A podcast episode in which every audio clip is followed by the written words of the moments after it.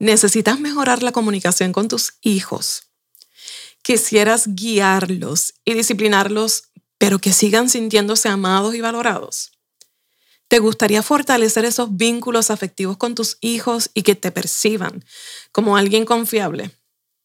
¿Estás cansado de los conflictos familiares? Pues este episodio es para ti. O para ese conocido, esa amiga, ese amigo con hijos. Compártelo, porque hoy les daremos claves sobre cómo utilizar la escucha activa para mejorar las relaciones con tus hijos.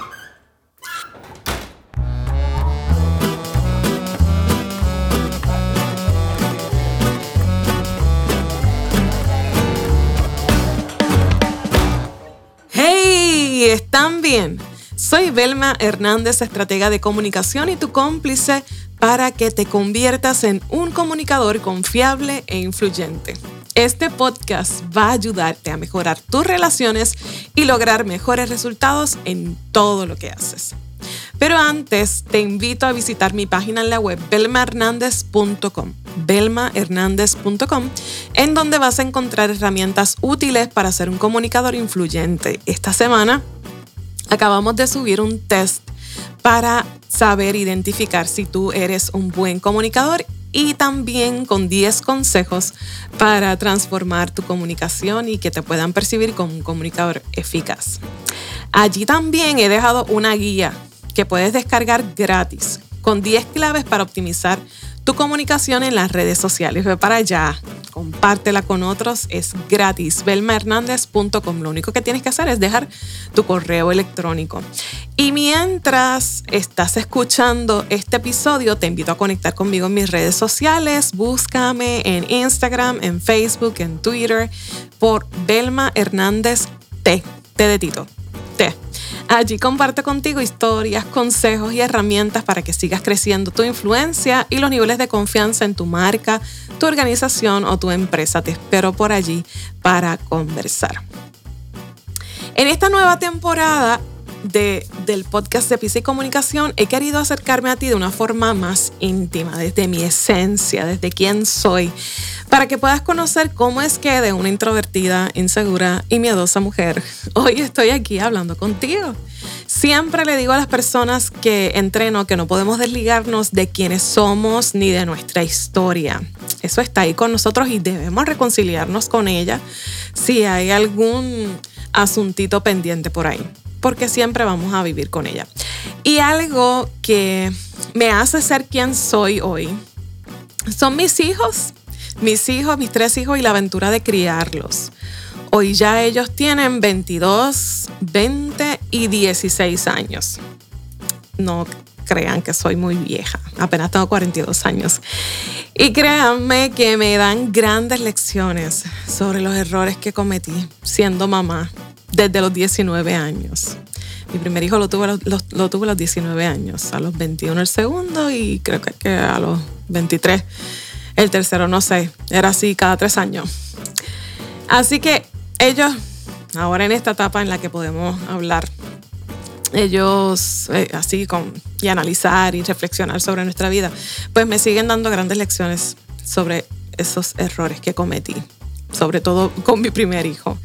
Eh, yo, yo siempre digo que pues con el primero eh, cometí todos los errores, con el segundo me di cuenta que los cometí y con la tercera pues he tratado de enmendarlos. Así que, pero son tres tesoros extraordinarios, hijos. Dios ha sido bueno conmigo porque a pesar de todos mis errores y mis novatadas, me salieron buenos esos muchachitos. Talentosísimos, inteligentes, eh, muy educados, muy amables y sobre todo muy empáticos y solidarios con el necesitado. Así que son buenísimos. Pero eh, dentro de esas lecciones y esas reflexiones que hemos hecho, pues definitivamente que había mucho que trabajar y mucho que mejorar en el tema de la comunicación. Pero también sobre lo importante eh, que fue ese sistema de apoyo, hemos hablado y, hemos coincidido en que hubo personas eh, importantes en, su desarrollo, personas clave como sus abuelos pastores y consejeros de familia, como mi hermano músico, que ha sido una gran influencia en ellos, mi hermana psicóloga también, y mi hermana trabajadora social, que precisamente ella, mi hermana, eh, mi segunda hermana, es mi invitada de hoy para hablar sobre la escucha activa para mejorar las relaciones entre padres e hijos. Y mi hermana, además de tener una maestría en trabajo social clínico, cuenta con una certificación en terapia de familia y ha dirigido un proyecto de acción social durante ocho años que conocemos como Reborn Family Center, en donde se han ayudado a sobre 10.000 adultos y niños. Así que la traigo de invitada no porque sea mi hermana, sino porque está muy preparada en este tema. Y sobre todo, lo que realmente le da autoridad para hablar de este, de este tema es que es mamá de trillizos, o sea, tres a la vez que ya tienen 18 años, así que con Dialma Hernández hablamos sobre escucha activa para mejorar las relaciones entre padres e hijos. Bienvenida Dielma Hernández, trabajadora social y terapista de familia, a el podcast de PISA y Comunicación. ¿Cómo está? Saludos, Belmaris. Gracias por la oportunidad. Estamos bien contentos de estar acá con tu audiencia. Esperamos que sea un rato agradable y de mucho aprendizaje para todos. Qué bueno. Bien, te he traído no solo porque eres mi hermana, ya yo le dije a mi, audiencia que eres mi hermana, sino porque tienes el entrenamiento y sobre todo la experiencia en esto de, de, las relaciones con los hijos, eres mamá de trillizos. Cuéntanos un poco de cómo fue esa aventura de criar tres niños a la misma vez y sobre todo cuáles fueron esos desafíos mayores en el tema de la comunicación. Por lo menos en mi experiencia como mamá, fue un tanto retante porque el ser madre de trillizos te pone a tres caracteres diferentes eh, al mismo tiempo. Eh, también tenían su propia forma de comunicarse, así que no nos enviaron un manual para descubrir la forma correcta de comunicarnos con ellos, pero sí ha sido una experiencia bien gratificante de, de poder adquirir esas destrezas tanto en ¿verdad? lo que es lo profesional, pero como mamá, ¿verdad? Previamente eh, son estas experiencias las que te nutren. Yo digo que los padres somos los expertos de los niños, ¿verdad? Este, de nuestros hijos. Así que esa experiencia como mamá nos capacita para quizás ayudar a otros cuando están atravesando estas etapas de la niñez y la adolescencia, que es una de las más retantes. Dices algo clave, me parece que todos los papás y mamás en algún momento nos hemos sentido eh, incapaces de asumir ese rol como quisiéramos y, tendemos a, buscar eh, ayuda en otros sitios, a, escuchar muchas opiniones, muchas opiniones sobre cómo debemos criar a nuestros hijos. Y, y quizás nos llegamos a sentir cuando nos comparamos con otros padres, vemos cómo se manejan otros padres, pues nos llegamos a sentir así como que incompetentes. Pero tú dices algo muy importante y es que nosotros los padres somos expertos en nuestros propios hijos. ¿Puedes abundar un poco más sobre eso? Claro que sí. El proceso de crianza te capacita, una porque nosotros somos los que vivimos con ellos diariamente. Quizás ellos van a unos entornos escolares, quizás van a esa interacción con la familia y va a haber diversidad de opiniones en ese proceso de crianza, pero en el núcleo del hogar, eh, quien conoce realmente y puede prevenir la conducta de nuestros hijos somos nosotros. Yo creo que ese proceso de cercanía, de acompañamiento es, donde se nos otorga ese expertise en nuestros propios hijos. Y cada uno es diferente. Yo creo que eh, el ser expertos en ellos eh, se da en esa interacción. No es que estamos, ¿verdad? Este, despreciando quizás ese, ese proceso de intervención cuando vamos a, a, un proceso terapéutico, porque el terapeuta propiamente va a hacer lo correcto y lo primero que va a hacer es entrevistar a mamá y a papá. ¿Y por qué se hace eso? Porque reconocemos como terapeutas que la mejor fuente de información para nosotros comprender el comportamiento, reconocer de dónde proviene es el papá y la mamá, porque son los que comparten a diario en diversos escenarios, diversos entornos con ese, ese niño. Así que esas experiencias, ese conocimiento que podamos tener de nuestros hijos es que nos capacita y por eso eh, hago referencia a que cada uno somos los expertos de nuestros propios hijos eh, para propiciar cambios. Así que nosotros somos como que ese antecedente a ese niño. Ellos eh, se nutren de esa interacción con nosotros y eventualmente manifiestan unas conductas. Así que eh, en la medida que nosotros podamos reconocer que somos eh, esos expertos y que nosotros mismos podemos propiciar cambios en nuestros hijos, nos va a ayudar a lidiar con ese sentimiento quizás de frustración o de impotencia ante alguna conducta que puedan estar manifestando nuestros hijos. Así que lo primero es sentir que podemos ser capaces de influenciar la conducta de nuestros hijos. Y has identificado una herramienta para mejorar las relaciones entre padres e hijos, que es la escucha activa. En concreto, ¿qué significa? ¿De, qué hablamos cuando, cuando utilizamos el término de, escucha activa? En este proceso de crianza es bien importante la comunicación, ¿verdad? Y, y esa es una de las áreas que, que esto expertise. Y dentro de las familias es vital poder comunicarnos correctamente. Y en este proceso terapéutico nosotros utilizamos mucho lo que, lo que es la escucha activa. ¿Por qué la escucha activa o qué es la escucha activa? La escucha activa es simplemente escuchar y entender. Es ese proceso donde yo enfoco todos mis sentidos, eh, hago un espacio para poder escuchar a esa otra persona o a mi hijo o hija. Es ese momento que separamos para escuchar. Probablemente ante la diversidad de roles y demandas, ¿verdad? De, de, compromisos que podamos tener un papá, separar ese espacio en total calma y en plena atención a veces es un poco difícil.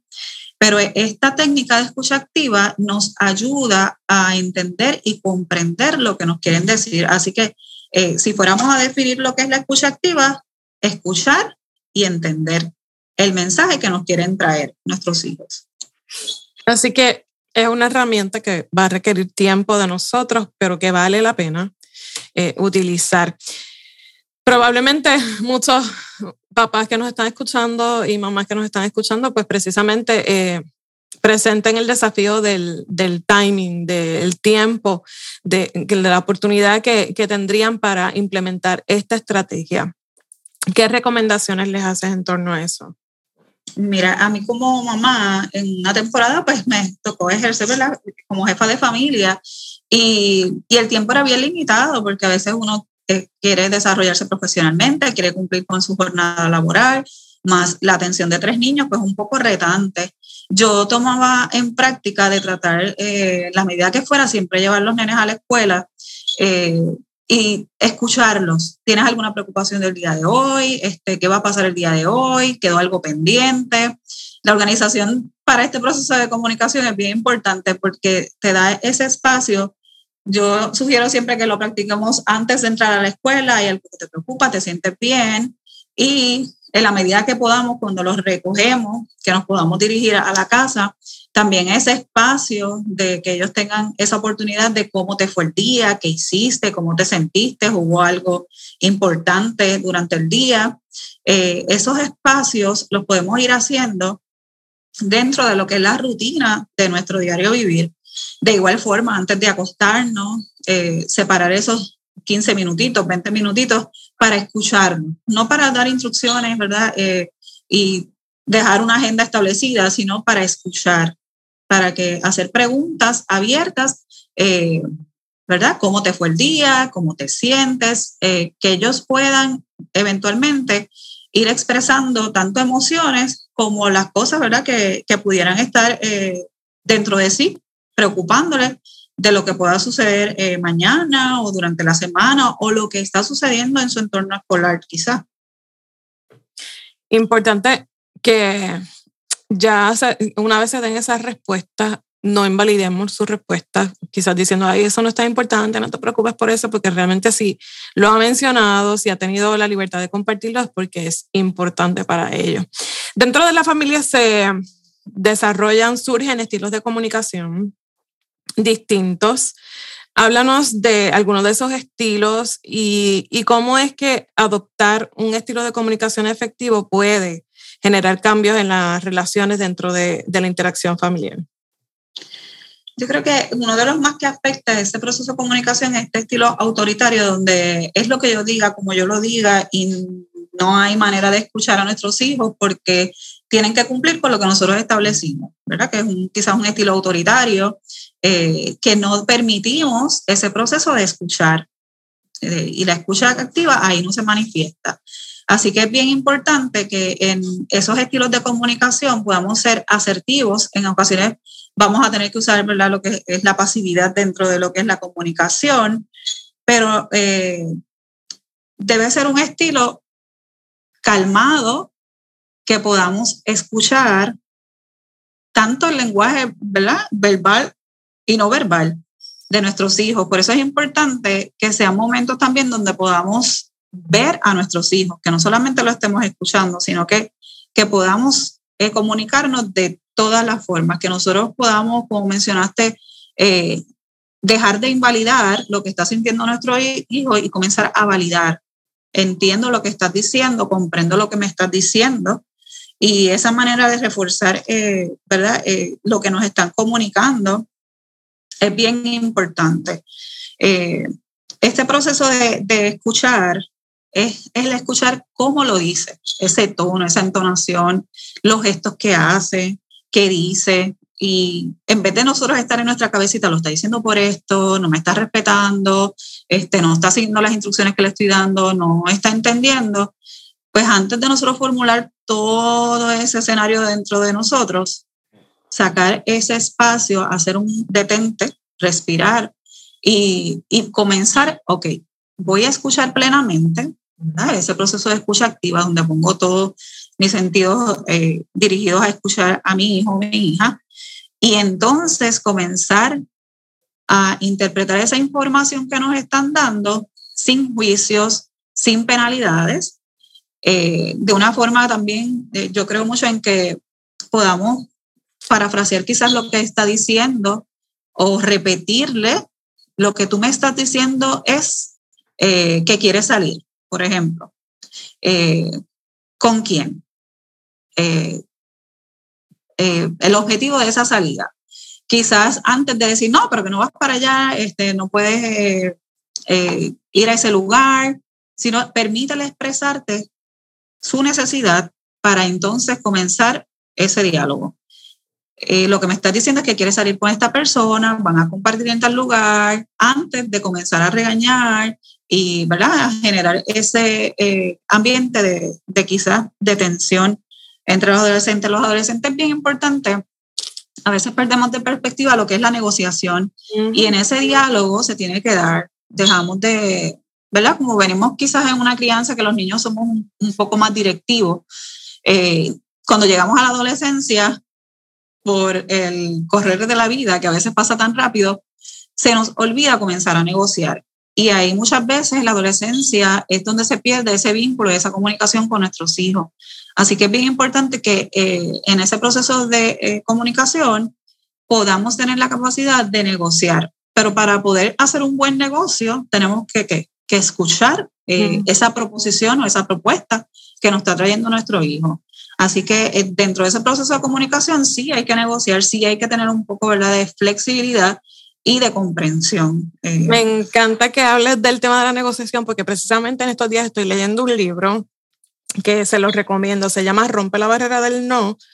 Son nueve principios para negociar como si se te fuera la vida en ello y lo escribe Chris Voss, que fue por muchos años un negociador del FBI, déjame ver si, si encuentro aquí, 24 años fue negociador del FBI. Y él precisamente habla de que la vida es negociar y, y que la mayoría de las interacciones que, que nosotros desarrollamos, ya sea en nuestro trabajo, en nuestra casa, son negociaciones. Así que definitivamente que en esa etapa de la adolescencia tenemos que nosotros volvernos expertos en negociación y hay muchísimas herramientas para que desarrollemos eso. Pero una de las cosas que él dice es lo que tú planteas sobre la escucha activa. Ellos le llaman escucha táctica, obviamente, pues porque es de una fuerza de seguridad, el FBI, pero ellos, eh, ellos insisten en la importancia de escuchar y él cuenta cómo eh, ellos manejaban a sus secuestradores utilizando esa escucha táctica. Así que si ellos lograron excelentes resultados con gente con unas mentes privilegiadas, pues definitivamente nosotros también lo podemos aplicar a, a, nuestra vida y que sea muy útil en ese proceso, sobre todo en la etapa de la adolescencia, porque la negociación no se trata de otra cosa que la expresión de una necesidad y, el, y el yo decidir si satisfago esa necesidad o no, o la forma en que la voy a, satisfacer. Pero para nosotros conocer esa necesidad necesitamos escuchar, como tú dices, plenamente eh, y, validar, validar todas la, la, las ideas, las opiniones que ellos tengan sin hacer juicio. Y entonces analizar bien cuál es el escenario, cuáles serían las consecuencias y que entonces nosotros podamos transmitir cuál es el resultado de, de ese proceso de negociación. Así que es sumamente importante aplicar eh, la escucha activa, sobre todo en esta etapa de la adolescencia. Hay unos beneficios que tiene el que nosotros podamos eh, implementar esta estrategia de la escucha activa en las relaciones con nuestros hijos. Háblanos sobre esos beneficios. Dentro de los beneficios que eh, comprende la escucha activa es que si lo comenzamos a aplicar correctamente, va a mejorar en la comunicación. Eh, disminuir la agresividad, disminuir eh, la falta de comprensión y propiciar ese proceso de negociación. Así que va a mejorar en todos los aspectos lo que es ese proceso de comunicación intrafamiliar. Eh, a través de este proceso también nuestros hijos pueden sentirse amados y valorados porque están viendo que papá o mamá están sacando un tiempo especial o específico para comprenderme, para escucharme, para entender mi necesidad. Así que ese espacio, aunque a veces pensamos que quizás puedan ser 15, 10 minutos y consideremos que es poco versus todo lo que hacemos en el día, para ellos es bien importante. A veces el, silencio y el aislamiento nos dice mucho, por eso es importante observar la conducta y, escuchar dentro de, esas conductas lo que nos están queriendo decir nuestros hijos. Así que es bien importante que, que conduzcamos ese proceso a que ellos puedan hablar, que puedan comunicar lo que están sintiendo o viviendo. También este, fortalecemos esos vínculos, eh, eh, se puedan sentir este, comprendidos, así que y fomentar quizás esa confianza. Yo digo que realmente a veces los papás no vamos a ser plenamente los amigos de nuestros hijos, pero sí eh, enseñarles y que ellos sientan que en cualquier dificultad ellos pueden acercarse a mamá o papá sin que comencemos a hacer el juicio, no, eso te pasa porque tú no obedeces o porque tú esto, porque tú lo otro, y comenzamos a juzgar y a señalar. Así que es bien importante que eh, no importa lo que sea, yo siempre le digo a, a mis hijos, aunque sea lo peor del mundo que tú me tengas que decir, dímelo.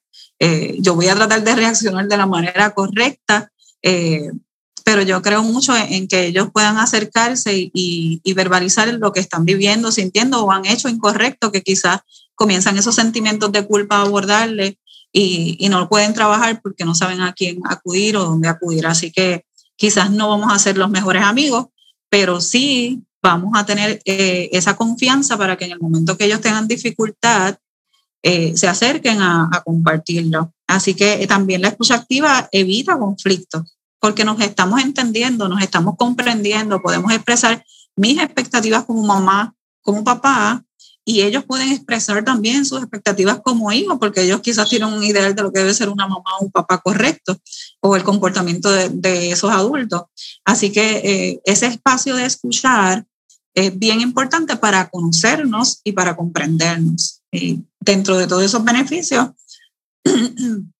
la comunicación va a mejorar. Eso es eh, bien eh, típico en estos procesos cuando comenzamos a aplicar lo que es la escucha activa eh, y esos vínculos se van estableciendo de forma más saludable y correcta. Así que es un proceso de, de separar esos espacios, de poner plena atención qué está diciendo mi hijo, cómo lo está diciendo y, y, realmente que ellos puedan entender que los estamos comprendiendo y que los estamos escuchando.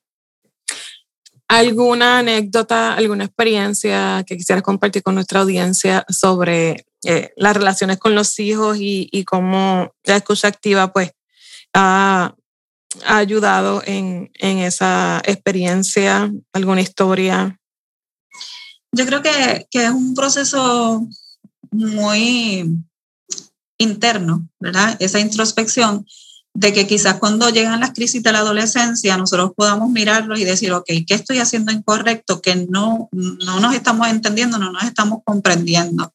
Así que no, como les decía al principio, no tenemos un manual que nos diga cómo nos vamos a comunicar correctamente, así que nunca es tarde para aprender, eh, dejar ese pensamiento de que no soy capaz, como hablábamos al principio, y entender que sí somos capaces de, de modificar y cambiar eh, estos espacios para comunicarnos con nuestros hijos. No hay eh, excusas para no escucharlos. Así que el, el proceso de que ellos puedan hablar va a depender muchas veces de nosotros, ¿verdad? Como mamá, este, la adolescencia de los trillizos fue bien retante. Eh, importante, sí, en la medida que, ¿verdad? Esto es algo que se aprende, es una habilidad, la podemos aprender, si necesitamos ayuda, buscarla para aprenderla. Eh, existe la terapia de familia para adquirir esta destreza. Así que no, no tomemos en poco lo que podamos hacer y vamos a ver el fruto quizás al pasar los años. En el momento quizás eh, estamos en, ¿verdad? en ese proceso de crianza, pero yo les diría que un contraste de mi comunicación quizás con los niños versus los, eh, los trillizos adolescentes eh, cambió mucho, cambió mucho y ha sido para bien. Ellos tienen sus espacios, este, aún ya están en una etapa de universidad y yo los llamo prácticamente, ¿verdad? Este, eh, uno se hospedan semanalmente y tenemos esos espacios de diálogo. ¿Cómo te fue el día? ¿Qué hiciste? Y procuramos. Y si eh, yo no los llamo, ellos me van a llamar. Eh, ya eso es como que parte de esa relación, pero eso se va construyendo y no hay perfección en ella, sino que todos los días vamos aprendiendo eh, cómo relacionarnos con nuestros hijos. También son etapas, van cambiando, nosotros también vamos cambiando, pero lo importante es que ese lazo y ese vínculo se mantenga y que podamos este, ser esa red de apoyo eh, para nuestros hijos y para nuestra familia también. Definitivamente, y es una relación que vale la pena, en la que vale la pena invertir porque es una relación para toda la vida. Así que, eh, contrario a otras relaciones que se dan por trabajo, por estudios, la relación con los hijos es para siempre. Así que vale la pena invertir, aunque ya estén, aunque estén en etapa adulta, vale la pena invertir tiempo en mejorar nuestra relación con ellos. Dialma, eh, ¿dónde las personas pueden conectarse contigo? Háblanos un poco sobre lo que haces en River Family Center. Pues acá tenemos la, es verdad, yo digo siempre el privilegio de poder eh, dirigir esta organización desde lo que es el trabajo social. El trabajo social es una profesión sistémica, ¿verdad? Que trabaja con todo, desde la familia, comunidad, eh, agencias, y desde acá ofrecemos servicios de trabajo social, capellanía y psicología. Tenemos este, trabajadores sociales clínicos que ofrecen eh, terapia también a las familias y en el centro pues nos pueden contactar para establecer quizás esas destrezas y esas habilidades en la comunicación. Siempre tenemos los compañeros dispuestos a ayudar, a servir y transformar las familias también. Así que los invito a que si en algún momento ¿verdad? Estamos establecidos en el área sur y próximamente estaremos en el norte, pero si tienen la preocupación, eh, la necesidad de alguien que los ayude en este proceso de relaciones intrafamiliares y de la comunicación, Reborn es un buen lugar para recibir ese acompañamiento, esa formación para ustedes. Así que acá estamos sirviendo a los niños, a los padres, a las madres, a comunidades Así que estamos siempre dispuestos a ayudar. Eh, ¿Tus redes sociales? Me pueden contactar a través de Facebook, Dialma Hernández. Allí tenemos una página donde también compartimos información relevante a lo que es la familia. Y eh, también está lo que es la página de Reborn Family Center. También los invitamos a darle like y a seguirnos y compartir lo que hacemos, compartir esperanza. Muchas gracias por tu tiempo, gracias por tus consejos y ojalá que puedas estar con nosotros otra vez en Pisa y Comunicación Podcast. Gracias a usted. Oye, quizás sientes que ya no hay remedio en tu relación con tus hijos, pero nunca es tarde para comenzar a trabajar en esa relación que durará toda la vida.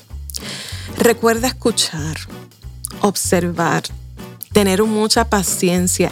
Y esa, esa, esa fuente de paciencia la vamos a encontrar en el amor que sentimos por nuestros hijos.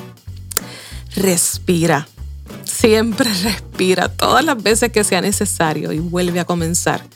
Te aseguro que valdrá la pena intentarlo. Gracias por el apoyo que me das compartiendo este podcast con otros, haciendo tus reviews, tus comentarios sobre lo que piensas de lo que hablamos. No te olvides de suscribirte si no lo has hecho y escríbeme si necesitas que te ayude con algo en particular. Nos escuchamos la próxima semana. Hasta entonces, mira, sé quién eres con libertad. Parece lo que eres utilizando la comunicación estratégica. Pero no te olvides de ser confiable porque tú eres el mensaje. Hasta la próxima.